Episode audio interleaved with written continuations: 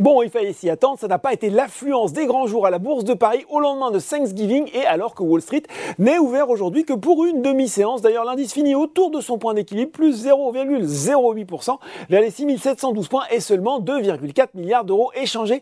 Il n'empêche, il signe tout de même sa huitième semaine de hausse d'affilée et un gain de 20%, et oui 20% depuis le point bas de septembre. Outre-Atlantique aussi, c'est plutôt calme avec à 17h45 le Dow Jones qui gagne quand même 0,5% vers les 34 365 points alors que le Nasdaq se replie lui est bien de 0,5% vers les 11 232 points. À noter la chute de 2,2% d'Apple à la suite d'informations selon lesquelles eh bien, la production d'iPhone dans l'usine Foxconn de Shenzhou, perturbée par les manifestations des ouvriers, pourrait chuter d'au moins 30% en novembre. On regarde tout de suite les valeurs en hausse à Paris c'est M6 qui termine en tête du SBF 120 devant Veralia et Ipsos.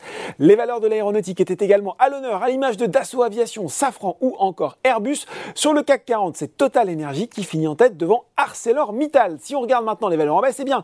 Elior repart dans le rouge après deux séances de forte hausse.